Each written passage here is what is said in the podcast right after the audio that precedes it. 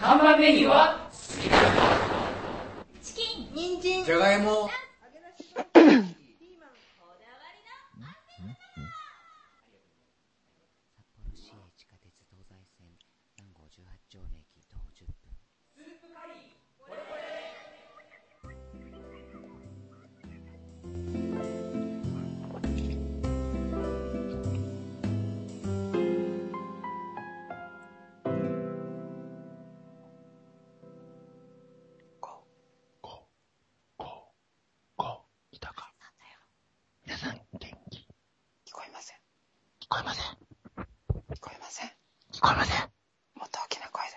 通にやろうか。で。うん。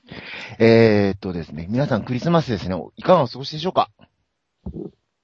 ラジオ聞いてんじゃないですか？えー、ラジオ聞いてんの？あのさ、クリスマスなんだからラジオなんか聞かないでイルミネーションとか見に行こうよね。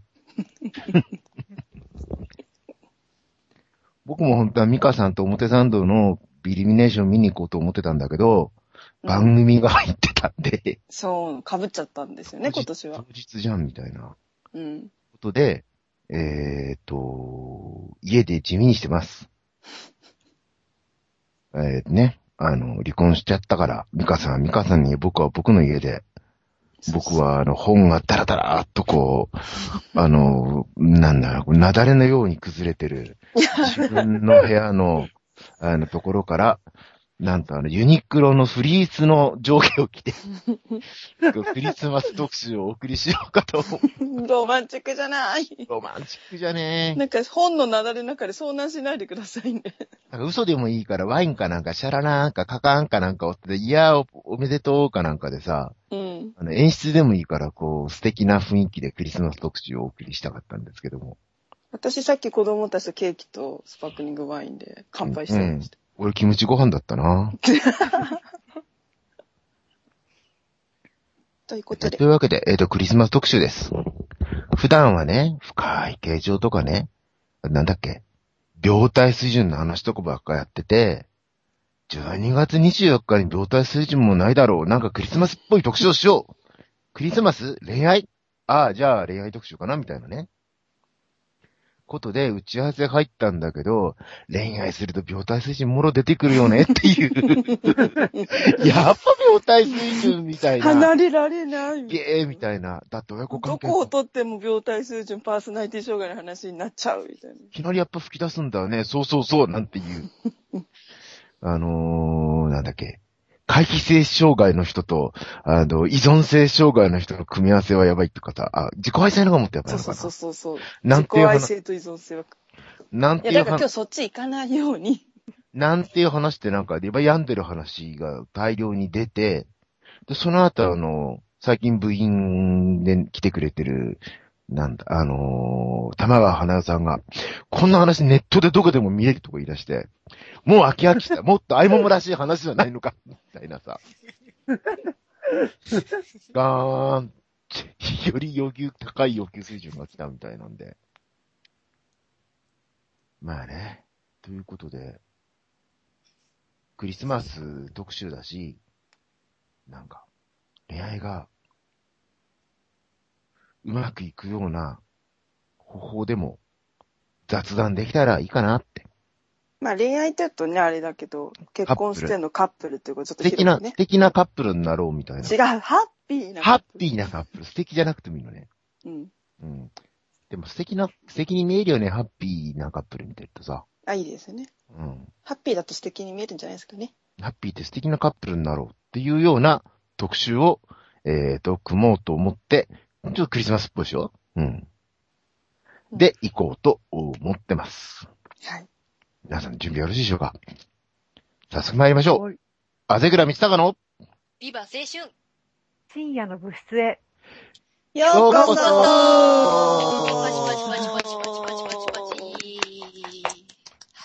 相変わら揃わないね。難しいね。最後揃えるのね。番組、これあの、スカイプで放送してるんですけど、番組の入りの30分前に集まるんですよね、一応これ。で、ずっとジングルの練習だけしてるっていう。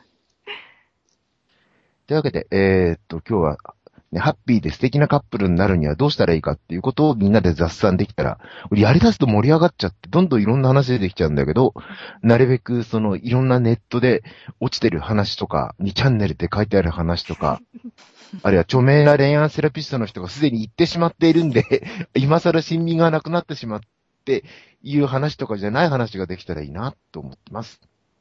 あとね、ちょっと私たちのね、体験談とかね。生々しいからね。うんそういう生々しい話もできたらなって。はい。そういう意味ではね、これも、か、あの、せ告知にも書いたんだけど、うんあの、男女がハマるすべてのパターンをハマり尽くした感があるから、僕とミカ。あの、時々カップルセッションで来るんですよ。あの、関係性を良くしたいって。うんうんどのカップルに対してもそれやったっていう、それは僕らの場合はねってこう言えるんだよね。すべてやったよなと思って、それで今があるっていう話もできたらいいなって。うんビバリ一応ね、乗り越えて至ってますからね。そうそうそう。離婚までしてね。もう、なんか、もう、こここまで来たからにはもう、あの、ガイドクのようにラブラブを世間に垂れ流して、ピンチク買ってやるぞ、ピンチク買ってやるぞ、みたいなさ。ククリスマス大好きみたいなさ。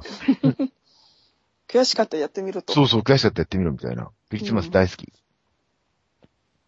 ねえ。横浜大好き。うん。だってクリスマスケチつける人いる。外国ではこれは家族とご馳走を食べる時間なのに、恋人たちの時間にするのがおかしいとか言ってる人いるからね。うん。一週間もしたらお正月でみんな家族で過ごすんだからいいじゃん、クリスマスぐらいゴッドの日でさ。まあ日本はね、そうだよ。そんなもんお正月にやれ、子供に落とし、今年も子供にクリスマスプレゼント取られたらさらにこうお年玉取られるとかおかしいからさ、まとめようね。で、その日を、うんあの、こあの、子供たちにクリスマスプレゼントでやらずに、うん恋人たちで甘い時間を過ごそうと。うんうん。リア充死ねとあえて言われましょうみたいな。だから、リア充死ねって言われるカップルにはどうしたら、あれ？そこかハッピーそうじゃないぞ。というようなお話、生々しい話ができたらいいかなって思っうんてます。うんうんうん。すべてのカップルに、すべての幸せになりたいカップルに捧ぐ、みたいなね。うん。というわけで、えっ、と、今日はね、ごセラピスト豪華に二人も来ていただいてますね。うん。片方は恋愛セラピストで、その後は夫婦関係セラピストだから、もう既婚未婚全部 OK ですね。すごすぎる。逆襲されてるよ。今日は、どうしよう、初登場の、一応ゲストということでね、メインゲスト。メインゲスト。彼女の話を聞くために今日集まったという、えっと、さっきからさ、ひなたまなみさんっていう方なんですけど、うんあのー部員の花、玉が、玉が花屋さんの仲良しさんの、すごい緊張してるんで、俺いじりたくていじりたくてしょ なんかい、あの、振って、混乱させて、なんかニコニコしようっていうさ、うん。っていうあ、れさ、え好きな子いじ、可愛い子いじめる癖あるからね。ーそうね、昔もいじめられたよね。小学生かいつ というわけで、えっと、まずは、えっと、今日のナンバーワンゲスト。はいえっと、け夫婦生活、え夫婦関係、夫婦生活って別な夜の意味になっちゃうか。夫婦関係セラピストの日向まなみさんです。こんばんは、ひなとでございます。よろしくお願いいたします。どうも、なんかどうも、です。じゃあ、じゃあよろしくお、願いします。あの、期待してますんで。えあプレッシャー会社、会社。本当に今焦ってたよね。あ、あの、はい、えっ、と、あ、あ、はい、どうぞ。もうかわいい。もう一回、かわかわいいよね。もう一回言ってみようかな。今日期待してますからね。あ、あ、はい。あーこういう初々しい人来てくれるっていいよね。燃えちゃうね、燃えちゃうね、燃えちゃうね。ね。燃え燃え。萌え血にするよね。うんという、えっ、と、萌え萌えセラピストのひなた。とで真面目に困ってるでしょ。ダメですよ、すれっからせのおじさんが、初々しいと。あれ、セラピストってこんな仕事だったっけ？なんか自分の常識では違っていたような、みたいな。という日向まなみさんと日向さんを連れてきてくださった。も、もはや常連と化してる。知らない間に部員とされてい知らない間に部員登録されていたという。巨巨額の請求が来るんじゃないかってビビってる。武器かなんかの。でもね、たあのー僕の師匠筋の高村先生さんに、うん。天才と言われた恋愛セラピスト、うん。若き天才、えー玉川花さんです。はい、どうも、こんばんはです。メリクリです。ほら若き天才って言われても全然ビビらなくなってる。ずいぶん違いだよ。えーだってこれ、ね、そこで、いや、私天才じゃないんで、とか言うと、うん。なんか、あぜさんのゲームに乗ってる感じもあるし、なんか、ひなたさんの2番戦時みたいな。ここはあえてクールに、そうそう。ポーカーフェイスで。そうそうそう。なんか、ね、2番戦時するとひなたさんに悪いなと思って。厳しい人がね、厳しい役だからね、今日は。はい、あの、ちなみに今日は私、あの、ね、ひなたさんがいじめられた時のあの、レフェリーストップ係、および、あの、場が落ちないようにひたすら祈る係でございます。あ、もうなんだろうね。うん。はい。なんかよその他のネットラジと随分違う気がするんだよな。多分、他のネットラジはちゃんと、なんか、著名なゲストを呼んで有益なお話を聞いてんだよね。すいません。そこはね、悪ふざけ、ひ悪ふざなたさん、ひなたさんじゃなくて、アリさんがひどいって話なんですけど。けをね、こうやって、それまで感じてくれるんだよ。悪ふざけ、悪ふざけされて、いじられて、かつ謝ってしまうあさん、もう一人ご紹介を。えっ、と、いつもの、えー、なんだ。えっ、と、肩書きがね、なんかね、あいいのないかなと思ったんだけど、まあ、元伝説の営業マン そして、あのー、なんだっけ。えっ、と、ここの、なんだっけ、実証、えーうっかり八兵衛もしくは遊び人金さん？あと、口先コンサル、口だけコンサルタントとか、はいはい。そういうたくさんの意味を持って、番 番組を盛り立ててくれてる。でもただの人。ただの無職。藤岡さんです。よろしくお願いします。最近なんか仕事始めるんだよね。ぼちぼちあの、あの、調子よくなってきたんで、スカウトそろ。そろ活、ね。そうですね。あの、ありがたいことに、お声もかかってきた部分もあるんで、素晴らしい。動き始めよう。うんはい。私も、唯一セラピストでないんですけれども、もうあの、そこがいいんですよ甘んじて、今日も回避性という立場から、はい恋愛についていろいろ勉強させていただければとあ、思っております。はい。よろしくお願いします。そして、はいあえとし、僕の離婚したパートナー、ミカさんです。ミカです。よろしくお願いします。今なんか、あの、何？キャバレーかなんかみたいだって、えー、何それ？いいや、チャームポイントは的な。や、それは、ね、それおにゃんこでしょ。いや、なんか、そういう系の、まあいいです。はい。ということで、まあ可愛かったということで。ありがとうございます。うん。だって、どうしようかな。ちょっと真面目に話す？もうじょうんこれだけで12分も、あの、1時間しかないという。そうさ、5分の1使って5も分の1ぐらい悪ふざけで。昨日打ち合わせをしていたらね、うんディレクターのイテルさんがね、こう、そう。カップルがうまくことがなぜ大事かっていうのをセラピストとしてね、こうどう捉えますかっていきなり。そうそうそうそうそう。ものすごいそもそも論をそもそも論を。投げられて、うん。僕も僕なりにちょっとびっくりはしたんだよな。うん。うん。ちょっとそういうところを、うんうんで、それまでに、その話が投げかけられるまではさ、うん。割にほら、あのー恋愛って言うとすごい病態水準の重い部分、特に人格、人格障害ってのは関係性の病って言われてるから、うんその関係性の病んでる部分がごぞごぞ出てくるっていうところで盛り上がってったらさ、そうそうそうそう。花さんがこうやって、そんなの2ちゃんとかいくらでも見れる、あいももにそんなものは期待したくないって言われて。本人も書いてあるしって。うん。本読めっその先、その先どうすればいいかがわないんだよ、みたいなね。ていう時にディレクターのね、あの、今度東京に遊びに来るイテリ君が、あの、説明が。あの二コブ食堂で一緒にライブやるんですけど、何も打ち合わせしてらんか。してないね。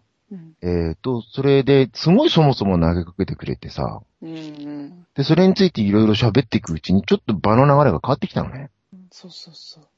だちょっとそこから話したらいいのかなみたいな。ちょ、お、まじ、真面目になってきたね。うんうんうん。いう感じがちょっとありまして、もちろんね、あの、夫婦がうまくいってないと子供に悪影響がとかっていう話は、ものすごく重要なんだけど、うん、まあ本に書いてあるしね。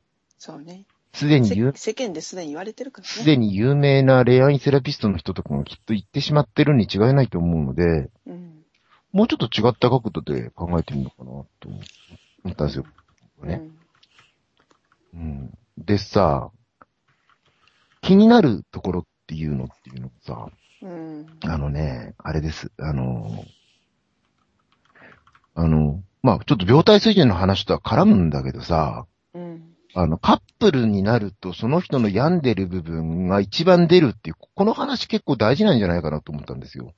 えっと、病んでるところが一番出るのか、一番病んでるところが出るのか、両方だね。両方なのか。うん。親子関係とかで持ってきた歪んだパターンの一番病んでるところが出て、すごく、あの、男性側からも女性側からも出てすごい苦しくなっていくっていうのが、まあ、あの、最初は良かったんだけど、途中からはまり込むカップルのパターンなんですよね。やっぱり愛情がのね、傷つきがね、これは本当に、ありますからね。某親子関係英妻先生とかの持論だと思うんだよね。うん。そこにトラウマなり、歪みがあって関係が悪くなるから、そこを解消していきましょうって。全くその通りだと思って、そこに関して、やっぱり、あずまさん、あ、ほ褒め言っちゃった。いいこと言うなと思ってさ。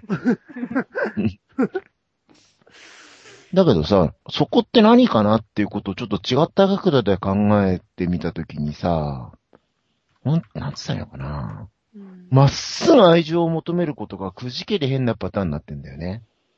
うんうんうんだからさ、心の闇、病みたいなのってみんなまっすぐ愛情を求めそびれちゃってるこじれだよねってさ、うん。で、それってすごい一番人間にとって根源的なところ、本当に欲しいものみたいなのがそこにある？うん。もう、渇望とか悲願とかそんなものなんじゃないのかなと思ってさ。うん。で、そこがあまりにも欲しすぎるから、まっすぐ、あまりにも傷つくのが怖くて、反らしてっちゃったり、歪めちゃったり、そんなものいらないやって遠ざけちゃったりすることで、そことの距離感の中でさ、人生模様が展開してってるようなものだよねって思ってさ。傷つきすぎて痛いからそう、避けちゃうし。痛いから避けちゃう。そう回避性とかそうだね。うん。回避性って別にパーティーじゃないからね。うん。うん。ちゃんと笑ってくれて本当嬉しいね。ありがたいです。うん。本当にね、ハートが温かくなるよね、クリスマスらしく。えー、ださ、うん。ほんと焦がれるような切に求めてるからこそ、まっすぐ求められなくなっちゃってるようなものがそこにある。でさ、多くの人にとってさ、カップルが末永くハッピーであるってこと自体がもうさ、この世にはないおとぎ話だっていう風になんとか見なすことでさ、なんか、やり過ごしてるような気がするのね。いや、わかりますわかります。わかります？わかります。私も、あずさみちおの二人でお酒を人生のテーマソングにしていた人間でございうます。ん。そうね。だから多分、幸せな、恋愛は、なんだろう、初期のさ、あの、ハネムーン期の幻想だけがあって、あとはもう苦くて痛いもの、結婚は人生の墓場だみたいなさ、本当にそう思ってるだけじゃなくて、そう思わないって痛くてたまんないんじゃないのかなっってて思うんだよね。うん。うん。ひな、たさん力強くなされてますね。など、どんな感じ教えて教えてきな。ああ、本当にそうだなって、なんかそう思うと楽になる部分もあるんだよなと思いながら聞いてました。うん、だけど、期待しないことで楽にああ、そうです、そう、です期待しないことで楽になる？期待するとね、うん得られないと傷つくからね。うんうんうんうん。もう最初から期待しないみたいな。リア充死ねみたいのもさ、本当にリア充っていう人がいるんじゃなくてさ、ありもしないおとぎ話を、なんか、ちらつかせやがってみたいなことでは、なんじゃないのかなってさ。うん本当にあると思って、本当にリア充がいるとは思ってなくて、わかんないよ。いや、思ってなくはないでしょ。リア充ぶりっこしやがってじゃないのかなとかいう気もするのよ。本当の幸せっていうんじゃなくて、もうなんか、これ見よがしにリア充ぶりっこしやがってみたいなさ。そんな幸せなんかインチキだみたいなさ。そうでもないのかなまあ、そこまではないと思いますけど。うん。だけどさ、でも本当はさ、一番、まあ、リア充にさ、けって言ってるあたりはそうかもしれないね。リア充ぶりやがってか、リア充のもう雰囲気をばらまきやがってみたいなんでさ、やっぱりどっかで実在してないっていう前提がありそうな気がするんだよな。でもその実在なんかしてない、その幸せな、こう幸せなカップルなんてね、ほん、あれは嘘なんだと。演技。この嘘つきみたいな。幸せに今酔ってるふりしてるけど、そのうち破れんだこの野郎みたいな感じ？うん。だけどさ、幸せな長続きするカップルがい、なんだろう、いてもええやんみたいなさ。はいって、っていうかさ、直、直球でそれを目指さないっていうことで人生の幸せとか人生の醍醐味からさ、うんあの、それぺっちゃってる感じがするんだよね。本当は欲しいのに全員がないこととして処理してる説みたいなのがちょっとある。僕の中では。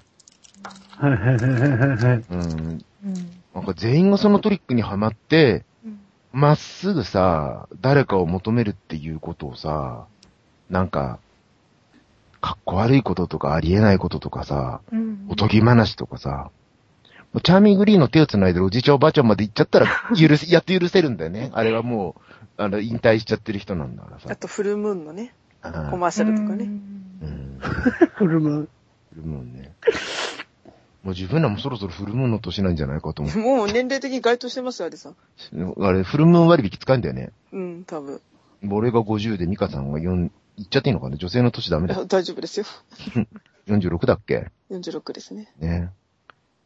まあ、そんなんで、根源的な生きる醍醐味とか幸せっていうのの、すっごく重要なものがそこにあるし、そこが病んでるから恋愛の時に出てくるしさ、そこを反らすことで人生の幸せ全部反らしてっちゃうんじゃないかみたいなことをなんか投げたくなったんだよね。うんうんうんまた誰もが回避しないと辛くていらんない場所でもあるみたいなさ。うんうんまあ、あ、そう。なんかほら、うん、なんだっけ？何？何？人生に希望と生きる希望にもさ、つながるみたいなこと言ってたじゃない？うん。え、どういうことだっけ？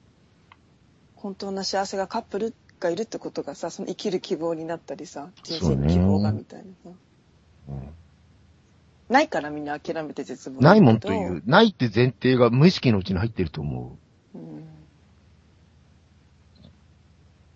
なんか、で、そこをね、まっすぐ求めるんじゃなくて、避けてよそで代わりのものうん、うん。で幸せを埋めようとするみたいな。うん。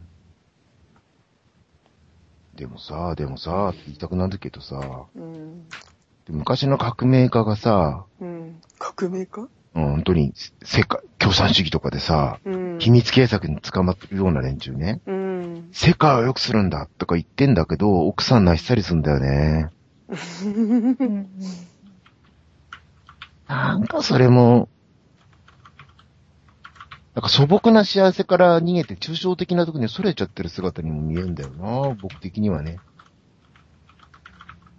マザー・テレサの言葉を思い出しますよね。そうそうそうそう、そういうやつ、そういうやつ。うん。あのなんだっけ？世界平和のために自分、自分ができることを何ですかって言ったら、うちに帰って、あの、家族を幸せに、なんていうか、何してあげてくださいだっけ？す一緒に過ごしてくださいだっけ？家族をに幸せにしてくださいか優しくしてあげてくださいかなんか。大事にするだか。うんまあ。とにかく家族、うん。もしくは身近な人。身近な人？うんそこじゃんねっていうことを、今更声を大にして言ってどうか知んないけどね、俺だって。でもちょっと言いたいよな。すごくさ。うんうん。あでもと、最初からダメだからみんな諦めて避けちゃってるうん。ってアルさんはすごい思ってんでね。だからその、その、その気配がすごく感じ取れる気がしてるのよ、僕は少なくてもね。うん。うんだからそこで車に構えて一生懸命自分を守ろうっていうのもちげえ気がするしさ。うんみたいなところでさ、うんなんか、まっすぐ、えーっと、まず、まっすぐ求めることが禁じ手になっちゃってるみたいなこと告発したいね。うんうんうん。うんあとは、かっこ悪いみたいな、車に構えて、そうそうそうそうそんなのそさ藤岡さんどうぞ。う。うん。それと私が思ったのは、うん。なんか世間一般でこう、そういうの幸せっぽいなと思って憧れてる人が、うん。実は、その実態は、みたいなのをこう見せつけられて、打ちのめされちゃったみたいなのありますよね。見幸せそうなんだけど、背後だとすごい修羅場ばっ。いや、僕ら修羅場、すげえ修羅場ばっ。そちら修羅場でしたよね。ああ、わかったよないや、本当に仲いいとか仲いいとかあったんですけど、うんでも修羅場も修羅場でありました。だか修羅場だった。そら世間でね、なんか仲いい夫婦ねとか言われてるんだけう。ど、あ、言われてたよ。修羅場もあり、二人で二人で同じ価値観で同じ事故って言われてていいですね、みたいなことをめっちゃ言われたのよ。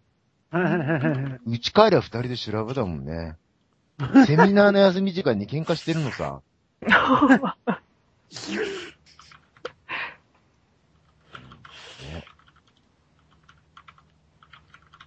そうだったんですよ。そう。いや、最近本当喧嘩しなくなったもね。なんったね。ほんとしないよ。本当。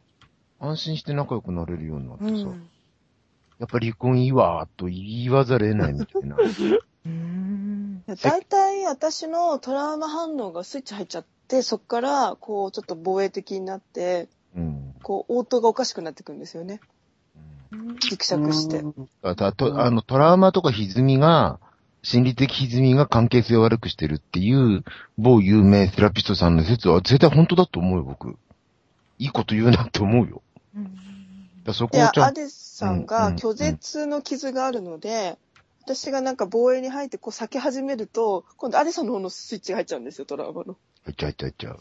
で、お互いスイッチが入ってしまって、修羅場になっていくというね。僕らの体験したパターンはさ、要するに僕の方がどっちかっていうと、ネグレクトっぽい方、だから、なんか、ひと一人ぼっちで泣いてるのに誰も来てくれてない的なパターンを持って、それで壊れそうになっていくんだよね。うんジョン・レノンとかはそのパターン持ってたわけよ。あの、ヘルプっていう歌は有名な、あれは、最初はアップテンポなね、あの、うんうんうんポップソングでさ、あのー普通のヒット曲じゃんと思ってたら、ジョン・レノンが後のインタビューでさ、あのーあなたが本本気で作った曲、適当にポップソングを作っただけだよって自分の曲をさ、けなしてさ、じゃああなたが本気で作った曲って何ですかって時に最初に Help 持ってきたのね。へーはーってやつ、なんかあんまりやっちゃうと JASRAC に怒られるから言わない。あのー、でなんでって言ったら初めて本気で作ったからですって言っててさ、その時に、 Help 助けてって、I need some 誰かが必要なんだって。誰でもいいってわけじゃない。とにかく誰かが必要なんだ。助けてって言って歌っててさ、もしできるんなら助けてくれって、僕は崩れ落ちそうな、I'm feeling down. で、自分の足で立てるように手伝ってくれないかって言っててさ、結構これ、あの、精神病圏の解体破滅なんだよね。うん足元から崩れていくっていう、この天変地異の比喩みたいなのが出てくるんだ。結構解体破滅なのね。ああ、やっぱジョン・レノンすっげえ精神病圏だなーって思ってさ。うんで僕は多分、なんか、やばくなると本当にいても立ってもいられなくなってし、しがみついてなんとかバランス取らないと壊れそうみたいな感じがあるのよ。うん。それも発作みたいなもんだからさ。ネットとか読んででもね、CI で同じの持ってるなって人たくさんいるし、また、お、面白いことに、そのことを、あの、記事で書いたらさ、記事っていうか、まあ、ツイッターしかやってないけど、それで私もそうなんですって言って、僕のセッションを受けに来た人もいるし、すげえわかるみたいな。だちょっと本当に、解体破滅しちゃうようなのを僕はパターンとして持ってるね。で、ミカさん。で、はっきり言って、あの、なんていうか、きあの、親子関係の歪みっていうのは、要するに、過干渉かネグレクトかしかないんだよね。要するに多すぎるか少なすぎるかじゃない？うん。あの、適切なバランスだったら健康に育てていきます。そうそうそうそうそう、問題がないからね。そうそうだから干渉しすぎるか、手手を、手をかけすぎちゃうか、手を引きすぎちゃうかで、歪みを作り出す。うんミカさんの方は物の見事に干渉するタイプだった、過干渉のタイプだったのね。過干渉と支配ですね。どんどん入ってくる。うんで、そっちの方が割にありふれてる気がするんだけどね。うん。そうすると近寄ってくるだけで細胞が効率、僕が近寄るだけでミカさんの細胞が凍りつくわけよね。で、ミカさんが避けると僕は解体判別になるわけだよ。もうね、最悪の取り合わせなわけですよ。最悪。はで、どっちも生命の危機的な感じだから、ミカさん何があろうとさ、近寄ると避けて固まるしさ、ミカさんが回避線になってんだよね。その時はね。そう。で僕はどんどんそれで壊れてってさ、なんかやばかったね。うんそれで、いながら、なんか、すごくミカさんがピンチの状態で出会ってるからさ、その状態を何とかしてあげたいとか僕すごい思って、自分も、あの、まだカウンセリングが通ってたし、精神科も直前まで行ってたし的なさ、あの、やばい。月収だって月10万だったしさ。だからまあ、そんな状態で相手を救ってあげたいってる、言ってること自体が、まあ、ぶっちゃけさ、あれじゃないですか。もうとんでもない共依存なわけじゃないですか。うん。相手を救ってあげて、メシア願望なんかでくっついちゃってさ、もうかだから絡む絡むその、で、仲いい部分は本当に良かったのよ。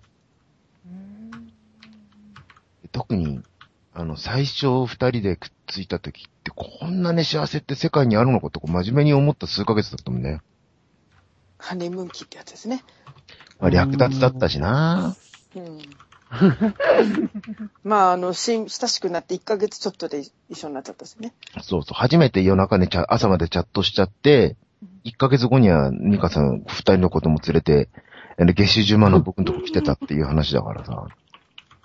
もう何が起こったのか自分たちもわけわかんなくってさ、ただなんかぐわーってエネルギーが動いてさ、ネット恋愛が展開が早いんだよね。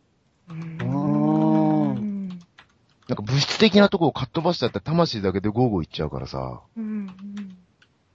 それはもうチャットっていうかもう全然声も聞かずに画像も見ずにって感じで。最初はチャットだけ、あ、でも一回オフで会ってたんだけど、オフ会で会ってたんだけど、その時は普通のメンバー同士だったから、うん。ただね、個人で個人のチャットする前に、掲示板でコメント付き合ってるところでもうスタジオは、前兆はあったんですよね。今でいうソーシャルネットみたいなのがあったんですよ。うん。昔はパソコン通信だったネネットですらなかったけどね。かなパソ2だったんですよ。MS-DOS の時代ですわ。テキストでね、うん。はあ。回線。でアクセスしてデータ落としてきてっていう。そうそうそう。とパソコンって言葉がでもパソ、結婚、婚が結婚の婚の字書くの。うん。パソ、パソコン。パソコン。パソコンとパソ、結婚かけてさ、パソコン通信で結婚する。出会って出会って、すること。うん。知り合いもいたけど、やっぱり展開むっちゃくちゃ早いって言ってた。はあ。そうなのかね。ちゃんと年収1000万以上のね、いや、だから1000万以上なかったっつうの。お医者様の旦那がいてさ、で、二人の子供連れて、月収10万の俺のとこ来ちゃうわけだから、もうめちゃくちゃなわけだよね。いや、もう人生終わってたんで、私はあの時。もうすでに廃人になってましたからね、アデさんと出会った頃には。だけどなんか、生ける屍でしたから。最初はなんか、チャットしてメール交換して、盛り上がってって、電話で喋るようになって、もう当時だって大して仕事して、今と一緒で大して仕事してないから結構空き時間だらけでさ、もう昼間ね、時間許す限り。もう起き、起きてる時間、時間許す限り喋りまくって、一日しゃ4、5時間喋るみたいな。うん、喋やってましたよね。で、あの、いつか一緒になれたらいいねって話になって、何、十何年後かとかしてさ、いやいや、何年か後十年10年後とかなん、いや、言って何年か後。何年か後とか言ってて、それから、あの、来年はとか言ってて、1ヶ月後だよね。結局来ちゃった。えいや、その時は何ヶ月か後になって、どん。どんどんどん秒読んでいくわけだよ。運気がいい時をこうちょっと見繕って、二人のね、あの、六星戦術とか見てると。早かったね。そんなことしてたんだ。そうそうそうそう。いや、あの時はもう熱くなったからさ、今まで見てたさ、どんな恋愛ドラマもくだらないって気がしたもん。今のこの、あーみたいなのさ、そうそうそうそう。結構ドラマチックな展開がいろいろあったので、その後も。うん熱い、熱い、この熱さがもう、すごい、なんか、結構恋愛ドラマ当時さ、流行ってたからさ、そのトレンディードラマ的なさ、全部つまんないく見えたよね。それぐらい、まわーってゴーっとしちゃってて。ミカさん30、僕34の時でしたね。うんああ。で、あの、絶対こう、なんか、ガイド巻き散らかして威張ってやろうと思って喋ってんだけどさ、どうだ、羨ましいな。いや、重視ねってやつだね。でその時は本当に熱くなったし、その後さ、本当に幸せだったのよ。うんうん。本当にこんなに幸せってあるんだなって思ったんだけど、雲行き怪しくなったんだよね。徐々に徐々にそのさ、なんか緩むことによって奥からお互いの病理的なものがどんどん出てくんだよね。なんかね、私的にはね、正式に入籍したぐらいからがうん、やっぱり変わり始めたような気が。半年は籍入れられないもんね。あの、法律の、法律の問題があってさ。まだ他人な状態と籍入れて本当にこう家族になったところでうん、距離が変わったんだと思うんです。エネルギー的なね、住んでる状態は一緒なんだけど、うん心理的な距離というか、つながりというか。もう互いの病理出り、いやー苦しかったな、あれ。なんか。うん。ねえ。ああ、ミカさんも結構きつかったと思うけど、うんまあ、セッション通ってましたけどね、当時はね。うん、通ってこうやってた。うん。またセラピストになろうとか思ってたわけじゃないからな。最初はね。ただ自分が楽になるためにかつさ、自分たち二人ともやばいわけよ。片っぽがしっかりしてたんならいいんだけどね。特に私はもう前の夫との関係でボロボロだったので、来て半年はね、あのー半年ぐらい経ったぐらいか。もう立ち上がれなくな、なんか起きられなくなっちゃったもんね。あ、直後、来てすぐ。来てすぐ半年動けなかったのか。えっ、とね、正しくはね、うんえー4ヶ月後ぐらいにもうパートを始めたんですけど、ほら、保育園の預けたりしなきゃいけないから。うんうんでも、来た数ヶ月、2、3ヶ月はもう、ぐったりで、子供の世話とかみんなアデさんのお父さんお母さんが日中。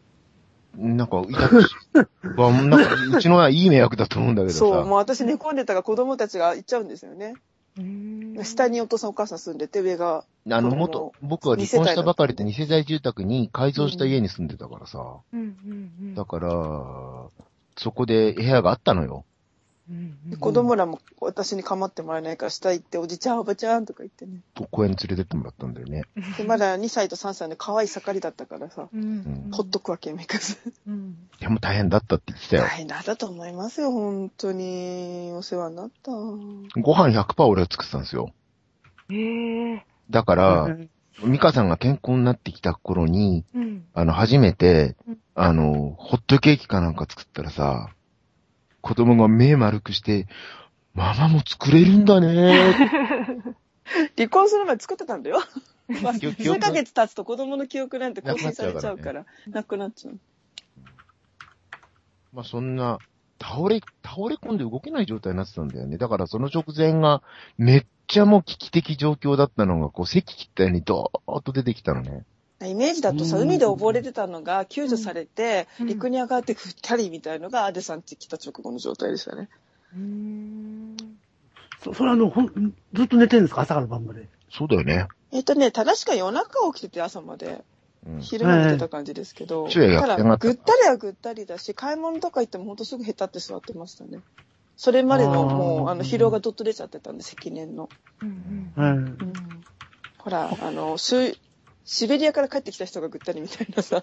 あ、シベリアであの、ま、舞鶴でしたっけ？どっか、船着いた瞬間に死んじゃうみたいなね。ああ、近い近い。うんなそうなんか見え、見えて、もうそこで息、息絶えちゃう人いるらしいんですよ、あれ。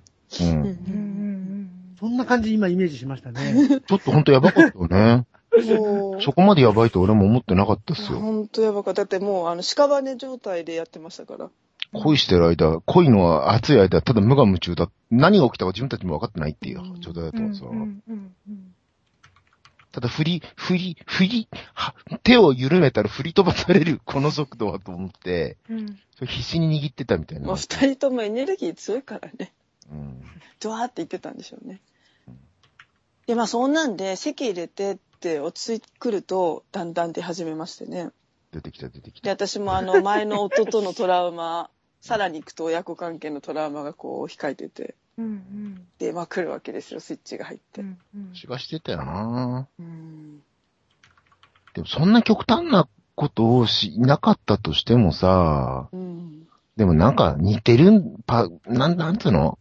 うんこ、あの、振れ幅がでかいだけでさ、うん。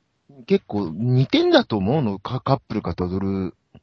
そうそうそうそう。どこのカップルもね。その激しくなっったら、ハネムーン私たち、はちょっと極端にね。単に極端だっただけでさ、うんハネムーン期があって、その時はこの人だって思うんだけどさ、その後に、だんだん現実に戻ってくると同時に、お互いの持ってる病理みたいなのが出始めてさ、うんうんで、距離を取るようになって結婚ってこんなものかなみたいな、ちょっと大敗が始まるみたいなさ。うんうんで、浮気してみるとかさ。でもまあ、浮気して誰かとすごいハッピーになってもしばらく経ってくるとまた同じことが起きんだよね。うんうんうんうん。だからどっかでがっちりさ、その自分のパターン、なんていうか、ふ、カップルがお互いに、なんつったらいいの？自分を見つめることとお互いに見つめ合うことっていうのを、い。うんやー、ここで回避の問題が出てくるんで、回避してさ、よそで好きな人作ったって結局また同じこと起きるからさ、ううんん。本当にこの人だってコミットメントした人がいたら、ちょっとさ、自分を見つめる、お互いを見つめ合うってきつくても、どっかでやり続けないと絶対に、何かな？なんかな？この、うん。うん挟まった最初のボタンを掛け違えたままの人生しかないっつうかさ、うん。一番根本のとこだけは我慢してそこで反らそうとしてるから、充実感がなんか頼りないとかさ、うん。好き、なんか、ななんか逃げてるとか目が泳いでるとかさ、うん。したらいいのかな。で、ねそういうとこを外したまま、なんだろうな、仕事で認められてもなんか虚しいと思うしさ、みたいな。うんでもみんなほとんどの人がお父さんお母さんになってくっていうのって、あの、恋人から、そんなもんなのかなって投げてるんじゃないのかなっていう気もする。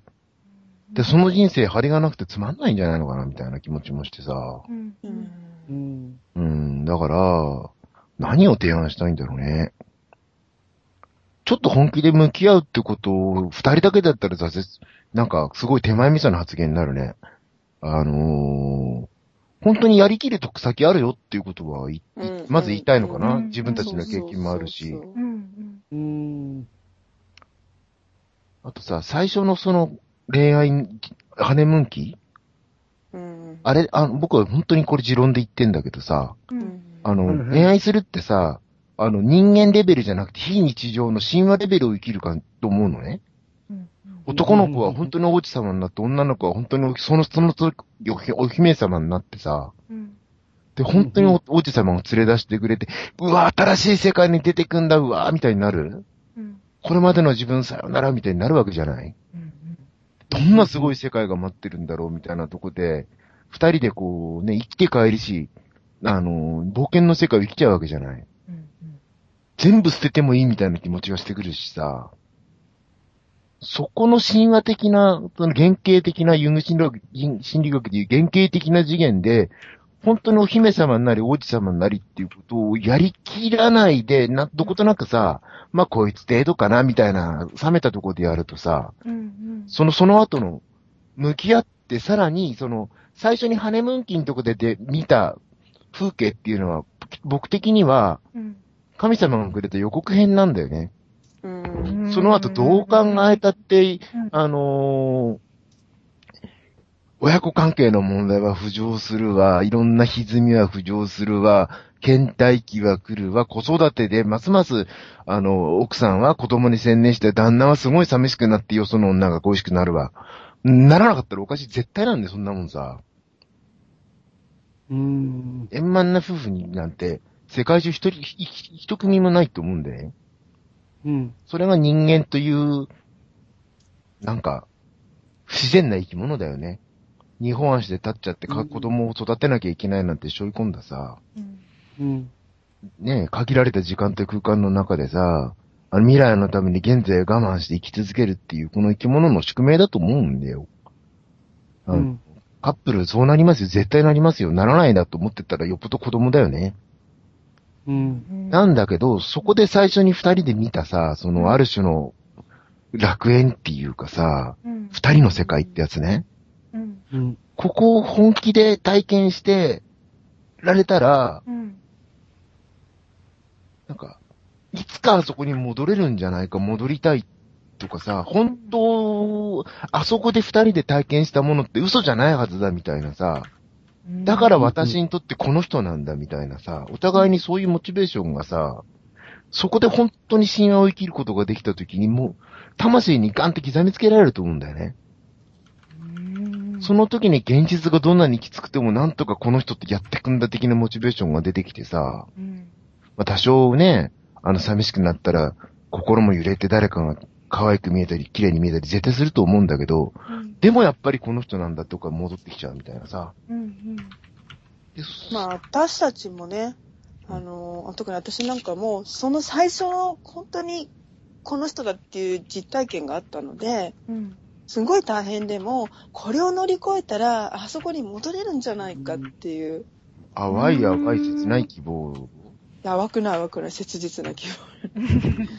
それが励みでしたよね。いや、本当にもうトラウマ吹き荒れたんで大変だったんですけど、うん、でだから、もね、関係性を深めれば深めるほど、親子関係とかがどんどん出てきいやもう。地に毛量出まくったから。もそうなんですよ。うセラピストにならざるを得ないぐらい出まきたからね。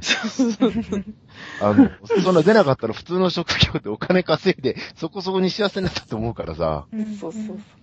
だけど、あの時のがあったので、うん頑張れたんですよね。でもさ、なんかあれは嘘じゃなかったって本当に。お互いにそれはね、時間があったから思ったもんうな、ーん。などんなに苦しくても、でもやっぱりダメかって思ったじゃん。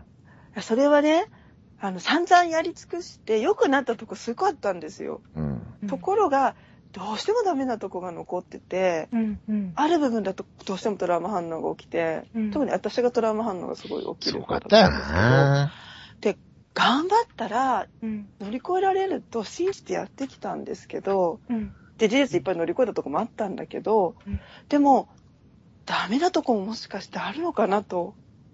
うん。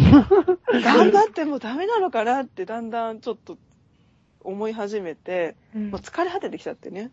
うんだからもう燃え尽きてきちゃったんだ、二人で燃え尽き。てきちゃって。バーンアウトしてきちゃってさ、もうダメ？もしかし。たらもう最初から、なんかまあ、げんあれ幻想で本当は二人は全然合わない二人なのに、うん。なんか変な幻、変な幻想で騙されてたら変だけどさ、うん。そう思い込んでるだけなんじゃないか。幻、蜃気楼をかけてたんじゃないかみたいな気持いや、ちになって。そこまでは思わなかったけどね。あ、校長して言うとね。いや、いいとこはいいんだけど、ダメなとこが残り続けちゃったんですよね。うん。で、この、ダメはもう乗り越えられないんじゃないかとうん。思ったら、なんかこう握りしめたロープをこう、握り続けられなくなって、うん。うんなんかこう、力が抜けて離したら、もう頑張れません、みたいな。だから普通のよくある離婚っていうのは、お前なんか、知るか離婚してやるみたいなアッパー系の離婚だと思うんだけどさ、うん。うん。僕らは、ああ、もうダメ、ロープ手が持たない、ヒューみたいなすごいダウナー系なさ、一回力抜いちゃったら、もうどーっと疲れが出て、あ、もう頑張になってれない。握ってたうちは、うん。まだ、なんか、力も出るんだけど、うん。もう無理みたいなさ。一回こうなんかね、リタイアしちゃったらもうで戻れます。力抜いたらもう出ない。でも、でもダダメかもって。いや、もう無理離と思う。婚するしかないか、みたいな。まあね、ミカさんが一方的に、あの、一人で決めて、結果だけ突きつけてきたんですけどね。相談すらされなかったね。あ自分はもういろんな友達に相談して、占いでも見てもらいみたいなさ、あの、じっくりプロセスを経て、け結論まで出て、僕はいきなり何の心の準備もない時に、なんか、あの、決定事項として、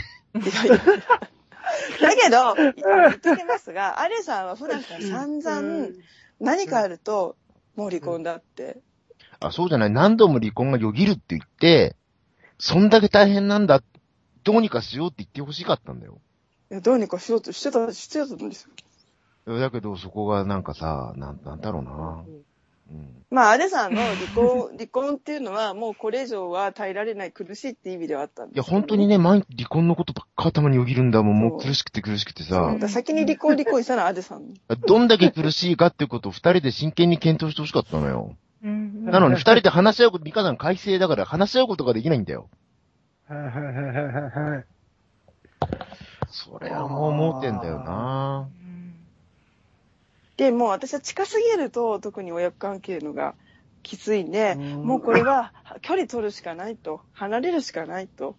うんということで、まあ、離婚をし、籍を抜き、住まいを別にしっていう、セパレートをした、セパレーションしたんですよね。うんうんまあ、その後僕もさ、自分の人生で持ってたひ、あの、歪みがそこと同時にまとめて出たからさ、うんある種どえらいことになってたのよね。うんもう精神病犬バリバリのすごい、だから、あの、あのーあの、ロ、ロジャースがさ、もう社会的に終わりかけたうん時期、あの、中年期の危機で、うん。ほぼ同時期なんだよね。うん。うん。年齢的にも。だからその中年の危機みたいなさ、あのーその、今までの人生で抱えてる歪みがまとめてこう決壊して出てくるみたいなすごい状態になったんだよね。うんその離、離婚と同時に決壊したからさ、うんうん。それまでだ私がコンテナになってるとこがあるので、それがなくなったからドワーって出ちゃったんですよね。すごく、だってその時、ちょうど藤見さんに通い出して、2年ぐらいは藤見さん通い出して、その折り返し地点で離婚してるのよね。1 年ちょっと経ったぐらいかな。1年ぐらい経った頃です2ね。年間ぐらいほぼ藤見さんとこ、ほぼ全部通うぐらい通いとしたんだけどさ。離婚挟んで前1年、あと1年ぐらい。うん。すごい病んでたあの頃なんですその時周りの人が、ね、あの、しん、みんな心配してたんだけど、怖くて言えないって言ってたし。うん。うん。後で言われた、みんな心配してたんだよ。でも言えなかった。ビビって言えなかったって。うん。うん。そんぐらいやばかったのよ。で、離婚したことで距離が取れたので、家も別になったし、うん。なんか私はね、安全になったんですよね。やっぱり私は侵襲されるところがすごいダメだったので、うん。で、距離を取る中で安全を作って落ち着きを取り戻して、うん。ちょっとずつこう、落ち着いていった中で、あの、わだかまり残したままはもう嫌だから、うんカップルセッションを受けて、うんお互いにそこな、なくすようよ、持ってこうよって言って、せめてお互いのさ、未来をさ、なんか応援し合えるぐらいな、あの時はきつかったけど、みたいな、なんか、いい別れ方しないともう、冗談じゃねえやって。ちゃんとね、後をきれいにしたいからね。ぱ最初のさ、何？あの、最初のハネムーン期がやっぱすっごく、あのー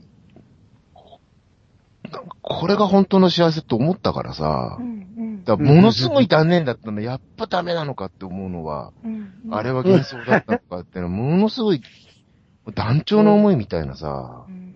でもここまで見たらどうすることもできないやと思って、で、こんなね、喧嘩に明け暮れて、喧嘩に明け暮れて、喧嘩に明け暮れるようなさ、うん人生、あの、終わり方じゃあまりにも切ないから、せめて最後ぐらい綺麗にしたかったっていうかさ、うんまあ喧嘩もね、減ってはいたんですけどね、最後の方はねうー。ん。相当ね。でもダメだったんだよね。いや、ほやっぱりダメ。二人きりだからもうダメだっていうのは分かってたので、うん第三者に入ってもらおうと思って、セラピストにファシリテートしてもらって、うんカップルセッションを受けてたんですよね。うん離婚届出した後からだったんですけど、うん。離婚届出したのがちょうど2年前の12月1日なんですよね。だから今2年経ったとこなんですけど、でその後から受け出して、で、その中で今まで私の方も一生懸命我慢してたり抑えてたところがうん。安全になったもんだから距離ができて。うんもうほら、別れるとこ脅されなくなったわけじゃない。もう別れちゃってんだから。うんうんもう失う恐怖がないわけですよ。もう別れてるんだから。うんうんなので、言えなかったこととかもこう出てきて、うんうん結構溜めてた恨みつらみとかね。ですごく出始めちゃってね。いや、もう、すごかったよ。うん。で、あ、こんなに耐えてたのかって自分でも驚いたりとかね。うん。でもこれ出し尽くさなきゃダメだなと思って、うんうんうんで、アレさんに、もうね、上目でいいから、とにかくごめんねって言ってって。ひたすらもうごめんね、ただ受け止めてって言って、だからもうワークとしてね、うんやるみたいな感じで、もう LINE とかでもうガンガンメールとかちょっとしてるわけですよ。でもこっちもさ、そんなワークなんて生優しいもんじゃないのよ。本気の恨みと辛みが、なんていうかさ、人間が根源的に持ってる攻撃性と恨みと辛みみたいなのが出てるからさ、うん。サンドバッグよ。で一応鍵カッコに入れるっていうルールは作ってるんですけど、剥き出しだとあれだからコンコンテナに入れるってことでね。でも、でもかなりね、セラピストの本当にあれさんよく頑張来たメ来たメールをさ、セラピストに見てもらったの。ぎょっとしてたもん。なんつったんだっけこう、こう、バッシングじゃない。なんつって言葉言ったのかな忘れたけど。これ聞いたらダメよって言われたよ、俺。あなた壊れちゃうからって。これは、人間が耐えちゃいけないようなことだから聞いちゃダメって言われたもん。だからもうメールはやめなさいって別れるんだからって。怒られた。いや、なんかそれい、いいつか見て、見させてもらいたい気分になって、なんか、まあそれは置いといて。もう消えちゃってましたね。消えちゃったよね LINE だね。うん、った LINE だったからね。残ってる。いやー、だけど、セラピストをププリントアウトして持ってったんだよ。なんてき忘れたけど。いや、ちょっと、顔色変わってたもん。これまずい。こんな受け取ってたら、あなた壊れちゃうって。多分ね、あれはね、まさにね、ボーダーの状態になったと思います。ボーダーの本当に、なんか、全力で相手を叩き潰すような恨みつらみのエネルギーだったよね。愛がゾーンに。裏切られて、憎悪になり、恨みになりっていう。う。うんんで、一方的な攻めというよりも、なんか自分の報われなかった思いがそうなっちゃったんですよ。多分それまでの過去の人生の、あの、ボーダー系の場合は全部まとめて、一人の人に来るんだよね。うん。でもね、本当にアレさんとの間の愛情体験の傷つきが非常にあったので、まあね、いろいろあったまあなんな。かお互い組み、ちょっと噛み合わせが悪いところでさ、うんうん。アデさんはアデさんで、今度解体破滅があるから、うんこう耐えられなくなると、ポイッと見捨てるわけですよね。放り出しちゃうの。うんそこっち側の見捨てられを刺激してっていうことも起きてたので、うん。でお互いにこう悪化しちゃうような両方の印象を持ってたんですよね。うんそう。ね。アデさんも私を悪化させるし、私もアデさんを悪化させるっていう。で、まあそんなんでやりとりしてる中、アレさんがひたすら頑張って受け止めてくれることをしてたら、あ、それでもうそう、だからもう決めたのよ。分かってもらおうと思ってたから、こっちもなんか言いたくなるんだけど、うん。こっちだって分かってもらいたいこと言いたいことがあるし、って思っても切なくなってこっちもなんか言い出すことで、どんどんあそこでぐるぐる回すからさ、もう何も分かってもらわなくていいから、ただひたすら聞いてよって思ったの。うん。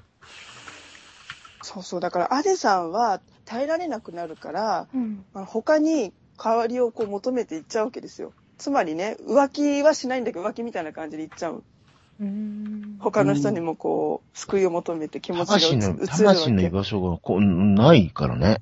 そうこっちはアレさんだけを愛してるのに捨てられた体験になっちゃって、うん。こう愛が傷つき、で、うんそれをずっと、いや、私がこんなんだから私のせいなんだってた耐えてきたんですけど、うん。それがもうたまりにたまってすごいことになっていて、うん。うんでそれがわーっと吹き出したんですよね。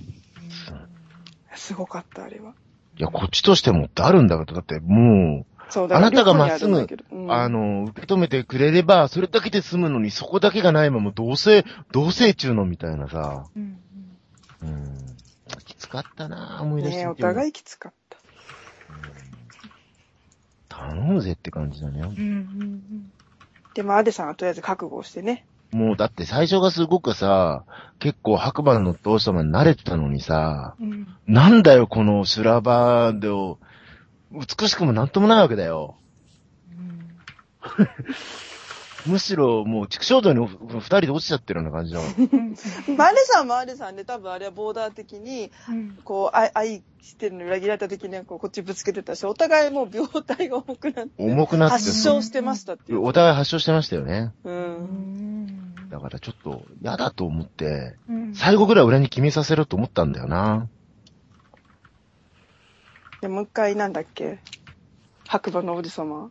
そう、王子様でナイナ始イナイトになって終わろう。王子様で始まったんだから最後ぐらいお王子様で決めて、うん。あの人、なんか、おその時は分かってもらえなくても最後にはあの人はなんか私を守ってくれたな感みたいなのがあったらいいなと思ったの。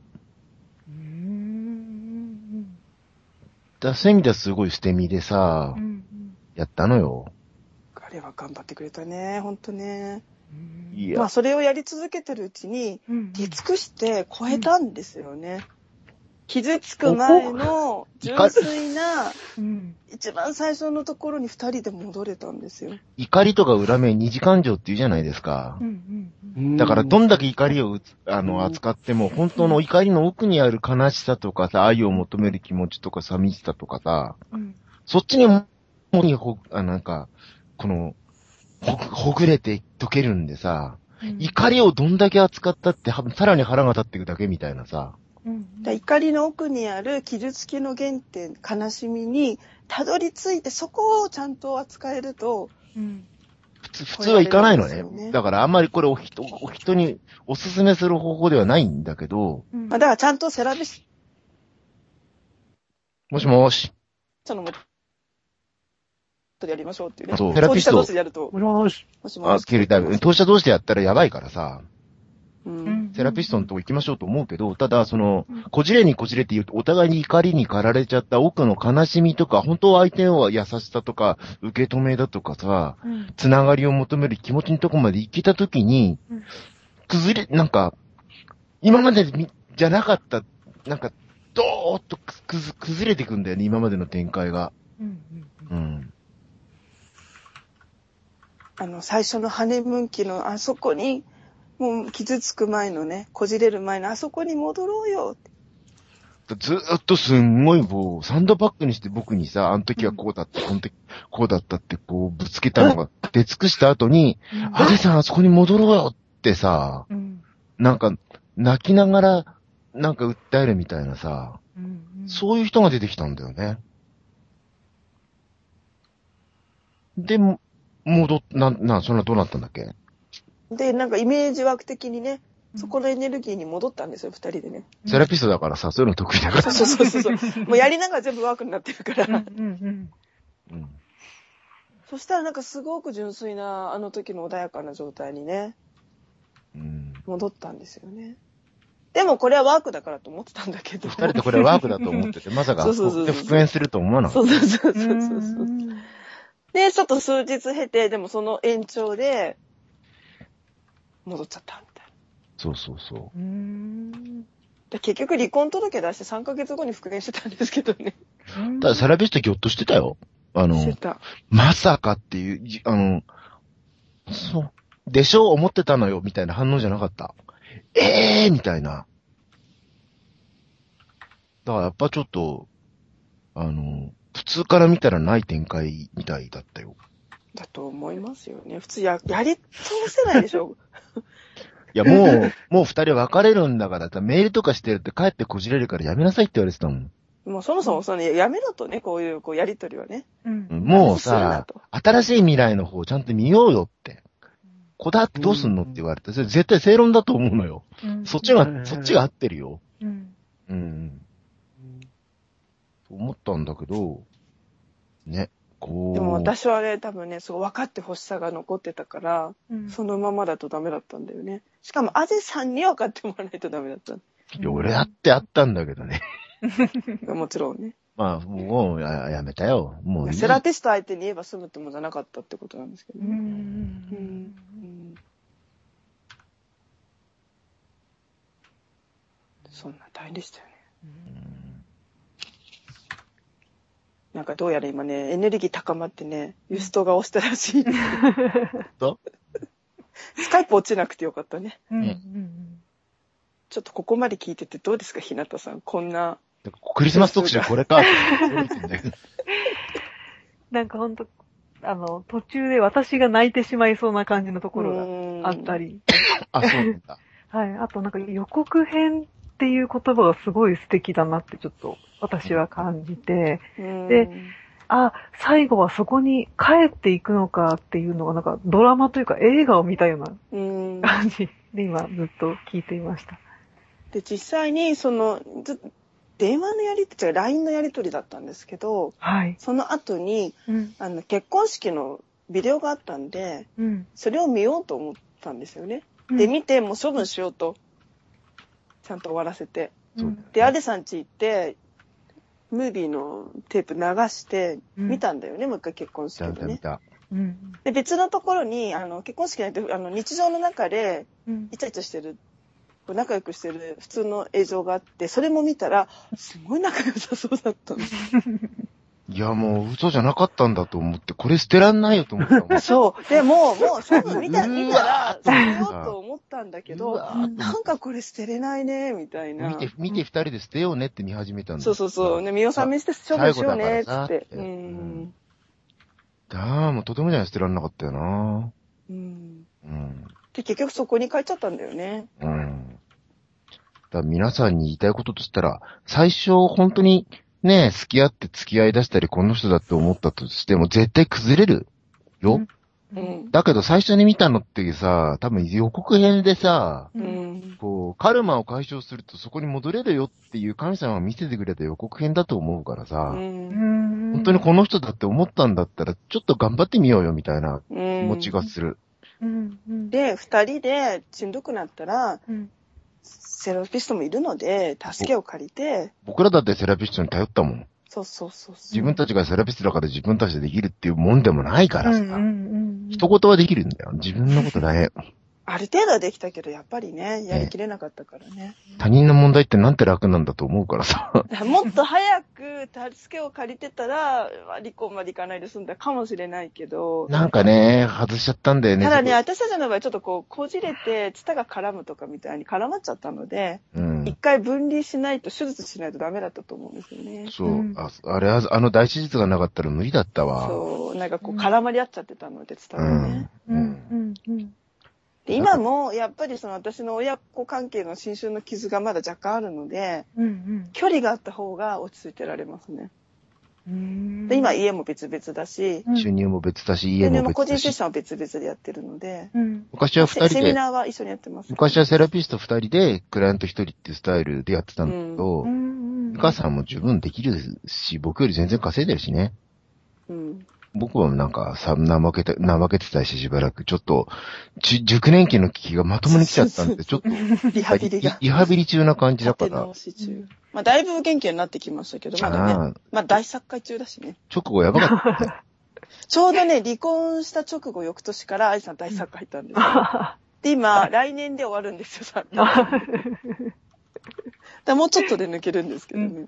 あと1年でねこ。の間、あの、プロコーチ塾に双子さんが見に来てくれた時に、うん。うんいいいじゃん。さん落ち着いたねーって唖然としてたもん。そうそうそうそう。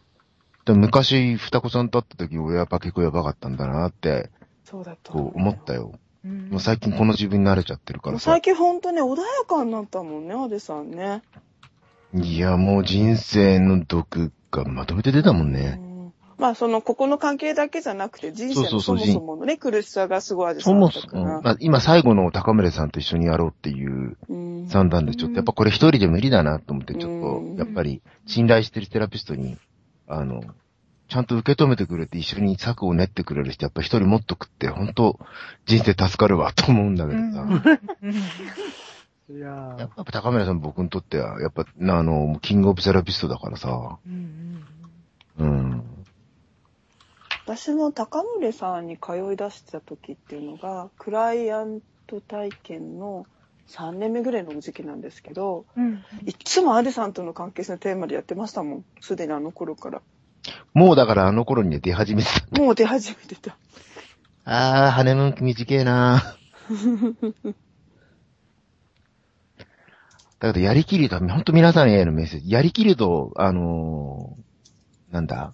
あのー第二ハネムーン期来るから。うん。で、最初のハネムーン期の、うんはまだ幻想なんだけど、一周するとこれさ、本物になるからさうん、カルマはだいたいやりきるとさ、うん。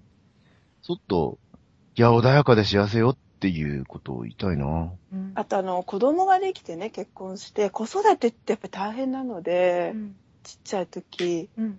もうラブラブのその頃が遠くなっちゃうんですよね。そうね。もう、男女じゃなくなっちゃうからね。そう。お父さんお母さんになっちゃうからそうね。でもセッションに来ると、お二人で来ていただくと、そこがね、やっぱりちゃんとある方たちは取り戻せるんですよね。ラブラブをもう一回。うん。結構コーチングみたいに宿題で、こっから、そう。セッションルームを出たら、うん。あのじゃあ、宿題です。こう今からあの、帰る途中、手繋いで帰ってください。とかってうんそうそう 一日一回早くしてくださいとかっそうそうて。そうそう。で宿題だからしょうがないからってやるんだけど、それで環境ほんと良くなっていくのよ。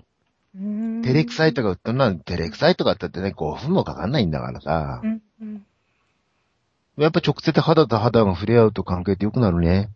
うん。うん。で、子供を挟まず、うん夫婦でなかなか手も繋げないわけですよね、子供できちゃうと。お母さんなんかもう大変だからそんな旦那構ってられないみたいな先立っちゃってるからさ。そうそうそうそうそいう時に、あの、宿題って強制力、負荷かけるんだよね。うんうんう。もう言われちゃったからしょうがないと思ってやってください、つって。うんちょっとなんか、詰まってた回線が温まってきて、そこに男女のエネルギー流れるんだよね。そうそうそうそう。だから僕らほど極端なことはやんなくていいと思うんだけど、何かそこまで極端に言ったとしてもさ、うんちゃんと男女であることとか、最初にちゃんと夢が見れた二人なんだっていうことを思い出せるとかしてるときにさで、もそこを思い出して戻れるとね、ちゃんと絶対なんか変わってくるからさ変わり、ますよね。うんうん諦めてるのが普通で、そんなのは夢や幻で幻想だよっていうふうに思わなくてもいいよって。うんあなたたちが昔見たものっていうのは、うんただの予告編だから本番来るよってすげえ言いたいなうんうんうん。で、ちゃんと乗り越えたり解放する知恵も技術もあるので、そうそうそう。二人だけでやる。昔は大家族とかだったからさ、うんおじいちゃんとおばあちゃんも親戚もいて見ててくれたとかあってアドバイスもくれたとかあるけど、今各家族だからさ、密室で煮詰まっちゃうんだよね。うん。うん。それも厳しいから、その分、あの、おじいちゃんおばあちゃんや、おじさんおばさんがいない分さ、うん。セラピストとかそうね、コーチでも何でもいいけど、そういう、分かってくれて、あの、大、ちょっと距離があるところから見てくれる人を確保しした方がいいと思うよ。その昔の大家族の代わりにさっていうのは絶対、うん僕らも助けてもらってるからさ、うんすげえ言いたいとこだね。うんうん。まあよかったね。私たちもカップルセッションやってますんで。やって僕らも、まあ僕らもやってるし。二人でそうそうそう。やってますから。カップルセッション、もう二人と。二人とももう、あの、こじれるパターンを全部やり尽くしたって自信があるから、誰が相談しても、ああ、俺たちやったねって思うからさう、んそこは自信あるよ。うんちょっとひなたさんせっかくいらしてくださってね、もうちょっと感想とか質問とか。そうですね。なんか本当に、あ、あの場所に帰っていくだなっていうところが、なんかすごい私今ちょっとジーンと来てるんですけうど。んたくさん感激屋さんだから私ね。も 実は語りながらちょっと泣けてました、そこは。な、なぜ謝るんだか、あれだけどね。ちょっと、ちょっと、ひなたさん、カラカウルさんに戻れた。さ初心に戻れた感じだよね。帰っていくっていうのがなんか、うん、そうだよなーっていうのが。うん。それ予告編だからさ、って本当思う。うん。あの嘘を見てそ、こがあるとね、頑張れるんだと思うんですようね。ん、うん、そこで逆にさ、相手に本気になれなかったらさ、うんそこまで、なん、なんていうの、やれなかったら、なんか、な、なんつったらいいのかな？うん。そこまで頑張れない、その人にコミットメントできなかったら、ちょっと恋愛としても、なんか失敗な気がすんだよな。ちょっと、嘘でも幻想でもいいからこの人だってさ、それは多分心理的リアリティの深いもんだからさ、うん、うん。って思う。うん。結婚するとね、しかも子供とか生まれると日々にね、追われてね、うんだ。んだん疲れたり大変になっちゃうしちゃうんですけどね。うん。あそこ、そのとこを思い出して戻れるとね、うん。きっと夫婦もまたこう、勇気づけられたりね。うんだってこの人って思ったんだよねって感触みんな持ってると思うんだ。そうそうそううん。疲れちゃうと心がね、枯れてっちゃったりね、そうなんだよね。荒れちゃったりしますからね。うん、うん。なんか、そんな話かな。だから僕らやったのはすごい極端な例なんだけど、ただ僕らの経験が、うんあの、たくさんの関係性を戻したい、あの、普通の、あの、夫婦とか恋人たちの役に立ってるから、絶対、極端な、し量は極端なんだけど、質的には被ってんだよな。うん、うん。すごい役に立つもん。うんうん。そんな感じ？うん。藤岡さんいかがですか？いやー、ちょっと、話がすごすぎちゃって、私はね、回避性どうしようかなっていうところから言っちゃうと、なんか深い人類の英知を学ばせていただいたような感じで、英知実感がね、そこまでたどり着けてない自分がちょっと情けないっていうのがまずある。でもいや、あのすごいなんか展望が見えましたね、自分としても。うん。回避性治った暁には、ぜひ、そうやって、人生の修修行の一環として、やっぱり、その、パートナーと向き合う。ね。パートナーと向き合うのやめちゃうとさ、うん楽になるけど人生がさ、ちょっとスカスカになっちゃうんだよな。うん。本当はこの人と仲良くなりたいところから始めたはずだったのにさ、いいかーってなってるわけだからさ。それ自分の人生そのものいいかーって思っちゃってるようなもんだからさ。あとやっぱり一緒にいられる、共に体験する喜びとかね。うん。はいはいはいあとこう、愛、愛し合う、いわゆる愛し合うですよ、本当に。一方的な方が愛すんじゃなくって、うん。こう、愛が循環する、お互いのエネルギーがね、こ循う。循環だよね。そう。なんかね、ただ一緒にいるだけですごいね、幸せな感じになるんですよ。多幸感とか至福感とか。平和になった先に行けると。ううんん。だから、ここを真面目にやってると50とかになるとなれると思うからさ。うん途中で試合放棄しなければ。はい。なんかね、こう、しみじみとしたね、幸福感っていうのがね、うんそういう次元があるっていうのがね、うん超えた後に分かりましたよね。あとなんだかわかんないけど一緒にいて飽きないんだよね。なんでこんなにしょっちゅう一緒にいんのかなとか。うんまた一緒にいて、また横浜行ってるわ、みたいなんで。うんなんか飽きないよね。うん。頑張って乗り越えてよかったよねっていうのは思うし、それはちょっとみんなに言ってあげることも悪くはないメッセージじゃないかな。うんそれでリア充しねってね、砂かけられたらごめんなさいって思うけどさ。うん。それはなんかあの、やばそうなカップルがとりあえず離婚してそこから再スタートしてみろみたいな、そういうことと違うんですかね。いや、それも言いたいけどちょっと無茶だよね。いや、それはあんまり進めない。うん、僕らはそれはね、大手術なので、僕らはそこまでやんなかったら。最終手段のオペだから、うん。はいはい。うん。あのーちょっと早いうちに SOS 出してる人がいれば、僕らみたいな極端なこと、結構最初っていうのは、違った人生生きてきた違った家庭の文化でね、うん。物同士だからやっぱり大変なんですよ、ズレが大きいから。うん。あとこう、こんこんだけ藤岡そうそうそう、辛く藤岡さんいいんですよ、だから。うんだからそんなにこカルマとカルマでこじらす人じゃない人と繋がれる可能性は高いと思うから。そうそうそう。そういう変な共依存でなんかさ、お互いにますます高まってく系じゃなくてさ、うんうんはいはい。うん。いや、希望が見えてきました。いいだからいいんですよ、藤岡さん。すごくいいんですよ。ありがとうございます。ああ、もう、二人の密室でこじれるっていうのって、ちょっとほ手に負えなくなって投げ、投げ出したくなるのは当たり前だからさ、うんちょっとその手前でなるべくこう、ね、あの、親戚代わりに、あの、お金出してさ、密室の外の人に SOS もらうっていうのも絶対いいと思うよ。うん。じゃあ結婚する前にやっぱり心理をある程度学んでおくっていうのは、最大の自己投資になるかもしれないですなると思ね。なると思います。うんうんうん。今の時代は本当に知恵の伝承がないからさ、うん。お金は払って SOS するしかないんだよな。ああとほら、、パーソナリティ障害の時代なので、みんな多かれ少なかれは持ってるんで、潜在的に。持ってるあーうんうん絶対持ってうんるん。で。だ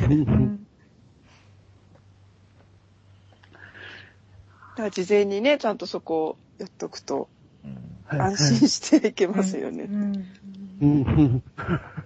だ第三者に入ってもらったやつですね。あ、というのも、あの、恋人いるいない関わらず、事前にその自分の心のね、癒しをしとくっていうことですね。はい。うん。まあ、親子関係の傷つきとか、恋愛での過去の傷つきとか。はいはい。うん。それやっていった方がいいよ。やっとくといいと思います。うん花さん、花さん今日はあの、お話しいただくチャンスないかったのでいかがですか今日、ここまで。ま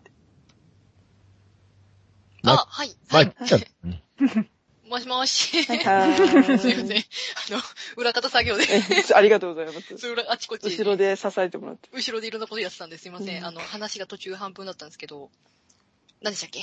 感想？かそかそ。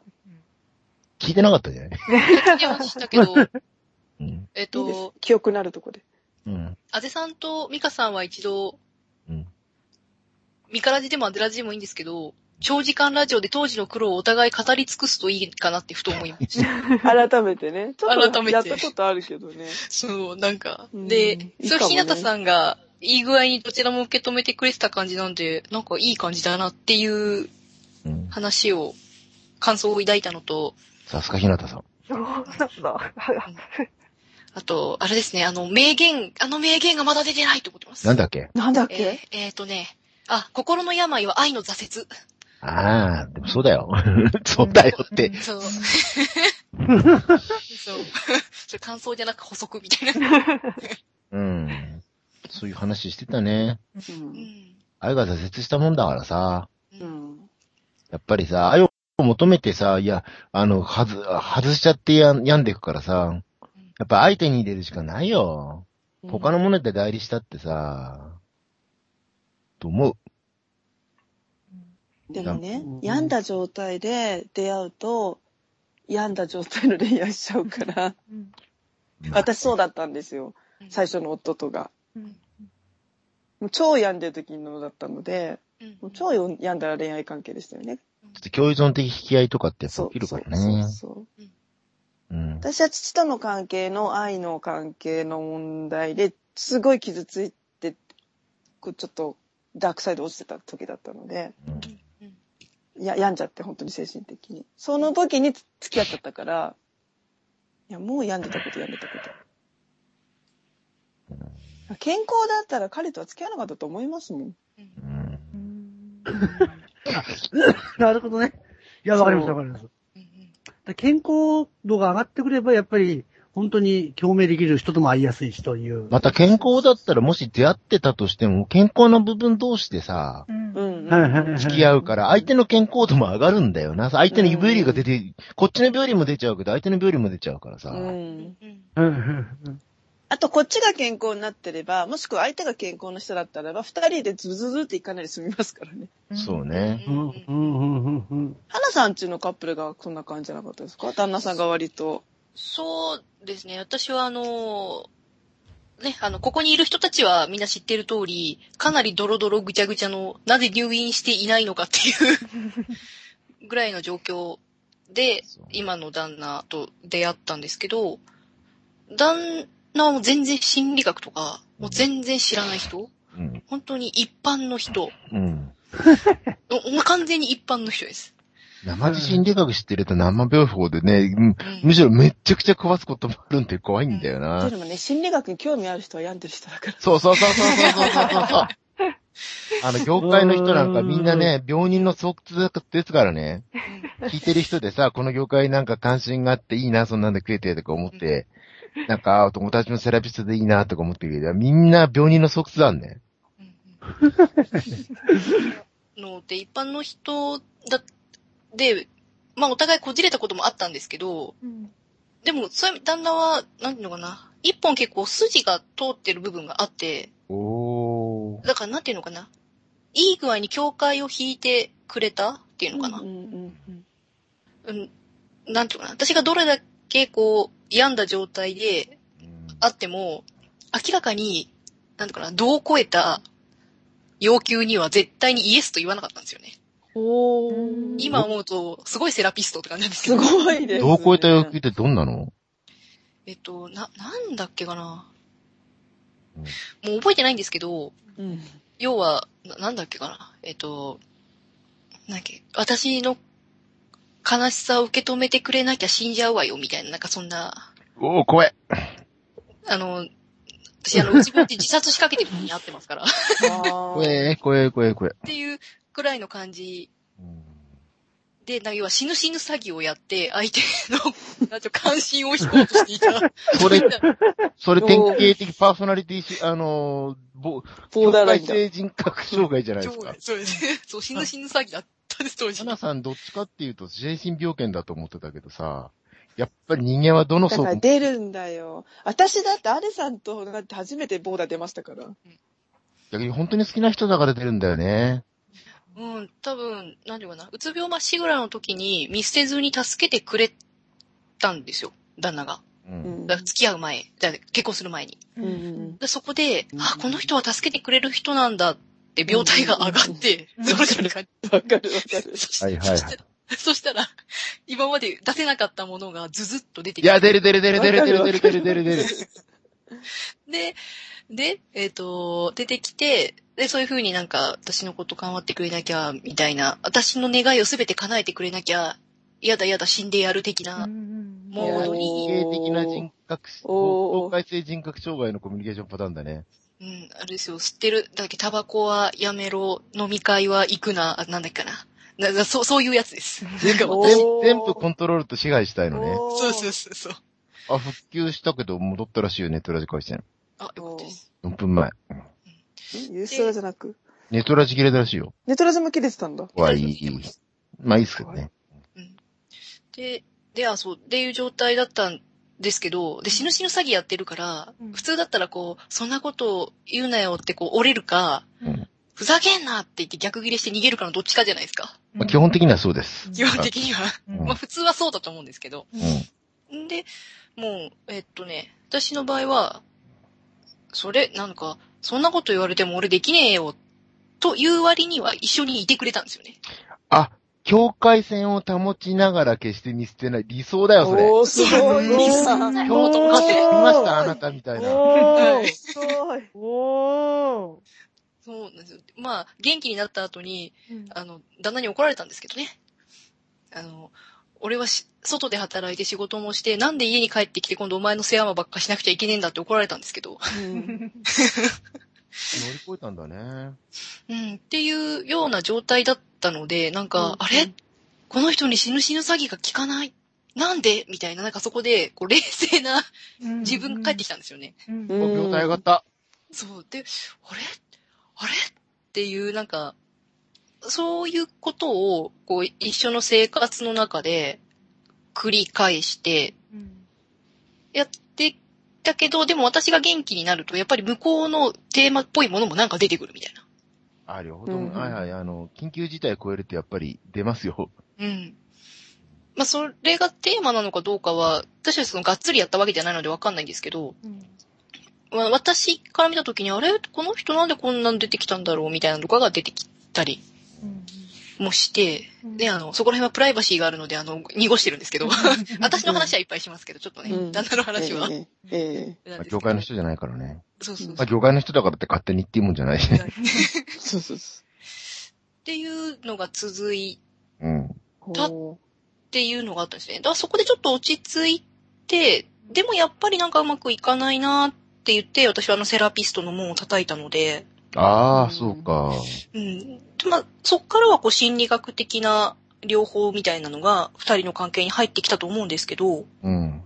あの、その前は、そういうの全然お互い知らない状態なのにそういうことをやってたんですよね。すごいなすごいすごい。いや、それ強化値でも無反回答だもん。うんそれを自然にやってんのね。うん、あの、聞いたことがあるんですよ。なんでそういう風にやれるのかって。う。うんんうん。したら、え、人付き合いってそういうもんでしょみたいな。おー。高い人だと思いました。健康度高い。心理学学ぶ人は健康度低いのね。低いですね。そういう天然の人には叶えねえやっていうとこもあるよな。うんっていう、なんかそれをされた時に、なんかこう、まっとうな人間扱いをしてもらった感じが出てきて、私の中に。うんうんで、なんかこう、あれ？おかしいな。あれ？今までのじ、なんか今までのうん。ねじ曲がった認知と違うな。あれ？あれ？ってああいう、いうことが積み重なってなんか元気になってったみたいな。素晴らしい。僕らは二人とも病んでたからダメだね。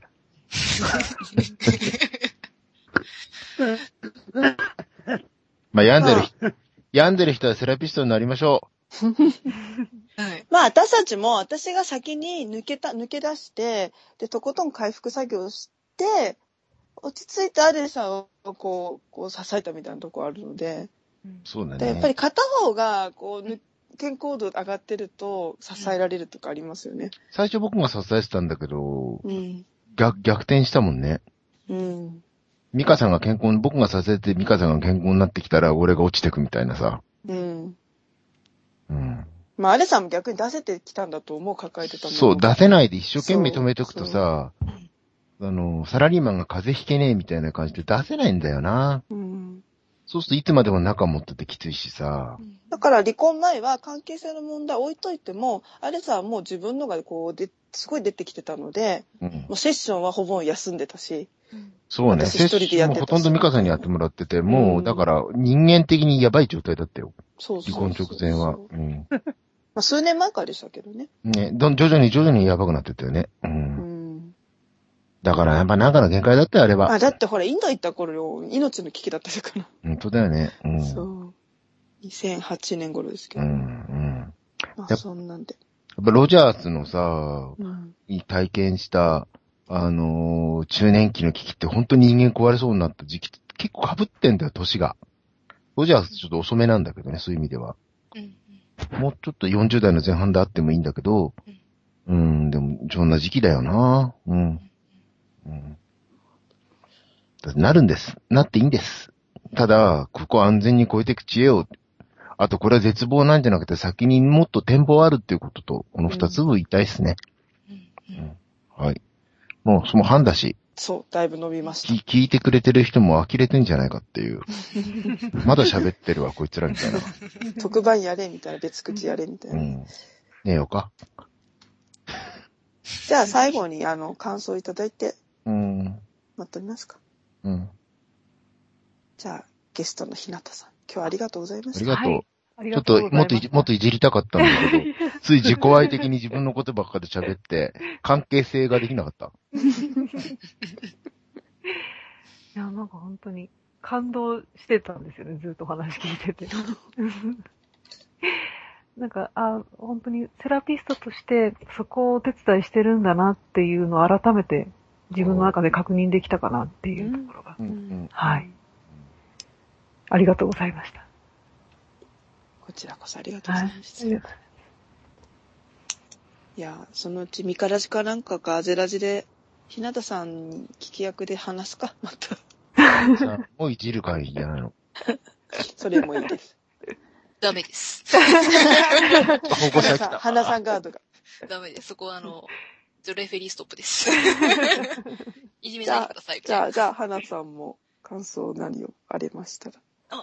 はい、えっと、すごい、あの、で、裏、裏方でバタバタしてましたけど、あの、すごい楽しかったのと、ああ、そう、まさに相桃さんじゃないと聞けない恋愛のお話が聞けてよかったなっていう 花さんがさ、はい。あのーいきなりハードル、もっと一般的な話で逃げようと思ってたのにさ、いきなりハードルさ、そうだ、だだって一般論すぎてそんなの耳にタコなんだよと思ったんですよ。まあ、業いや、界、来てんだよつってね。いや、来てんだよ、そんなのつって。業界人だもんな。一般の方だったらそれでも結構はーっと思うんだよ。こんなのは他の人にやってもらえばいいんです、みたいな。そうおめえらにしかできないことやれよつってね。うんそう。という私のあのわがままとにお付き合いいただいたことを心からここで お礼申し上げます。いえいえ、その知った激励していただいたおかげで。いいよね、喋ってと思って喋っちゃったよね。うん、本当は喋りたい人うずうずしてんだからさ。聞けよ、お前ら、みたいな。ありがとう。悪いかな、自分のことばっかり喋って。そうそう、遠慮してたんだけどね、一般論に逃げようかそうそうそうなと思って。そう。うん喋りたくしょうがないの。ありがとうございます。じゃあ、藤岡さん。もう聞いた？まいや私あのね、はい。はい。私はね、ちょっとあの、先ほども申し上げた通り、回避性で苦しんでる人間として、うん。今日のそのお題にそぐわないんじゃないかと思ってビクビクしてたんですけれども、うん。最初はついていけなかったんですけど、最後の方にねうん、だんだん、あのー明るい兆しが見えたんで、うん。あ、今やってることは大丈夫だなっていうふうな確確認も取りましたんで、うん非常にあの、勉強にな、な、なりました、本当に。ありがとうございました。いやいやいや。藤岡さん、回避性で苦しんでる人でよかったよ。回避性で苦しめてる人だったらどうしようかと思って。うわぁ。いるからね、そういう人もいっぱいね。うん。うん、前の夫とかそうでしたし、私も。回避性だと本当になんか、あのーパートナーに持つと、ボロボロになるみたいよ。うーん。なるなる。虫恐ろしい。すっごく蝕まれるらしいから。回避性とね、あとね、自己愛性が組み合わさっちゃうとね、うーん。うん。大変だった。だって過去形。うん。もう私の過去なら終わったことなんで。その分、ミカさんが回避性になっちゃった時、俺がやっぱちょっと、本当に、うん。やばいとこまで行っちゃったもんな。しかも、アルさんほら、ネグレクトの傷持ってたから余計にね。そうそうそうそうそうそうそうそう。過干渉同士だと回避性的、回避性的なタイプで、それはそれで相性いいんだと思うんですよ。程よい距離感でいくから。そうかもね。そう。前の夫とはある意味良かったの、その回避のところの距離感はねうん。絶対侵入してこないので、あっちは。安全な侵入こそがダメだったので。回避線にとっては安全なんだろうな。お互いに回避してるとしたら。う。そうんそうそう。でもネグレクトされたから辛かったね。同じだな。う。うんん。ネグレクトされると、やっぱりちょっと本当に人格蝕まれるのよ。うん。うん。うん。でもよそにも行けないわけじゃない。この人パートナーなんだから。うん。よそにも行けないし、だからってその人も頼れないとどこも行くとこなくなればもう魂がやられんだよね。うん。ちょっとね、アーレさんは、まああまりこういうと長くなっちゃうんで、また別番にしなきゃいけないんだけど、もうね、女の子口説きまくり。実際に口説いてるわけじゃないけど、なんかな、何喋っても全部口説ってる、口説きの要素が入ってるそう。発言しか口から出てなくなるみたいな。そう。こう目の前でやられるんですよ。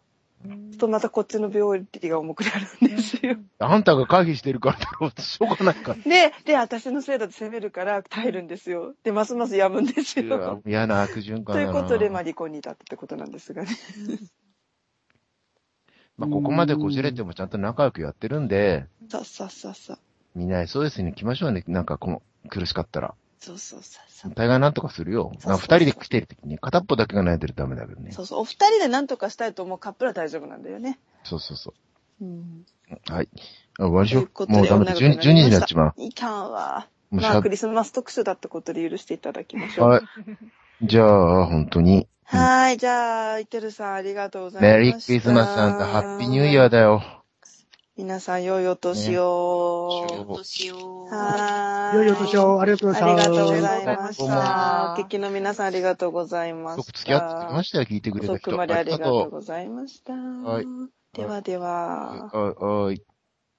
はい。終わり。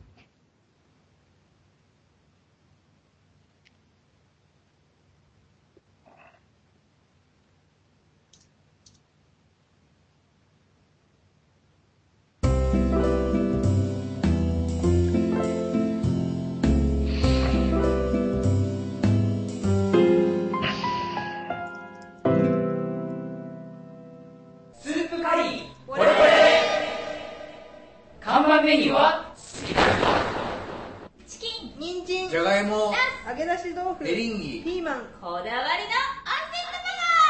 ありがとうございます。はい、どうぞ。札幌市営地下鉄東西線南郷18丁目駅徒歩10分。スープカリー、ポレポレ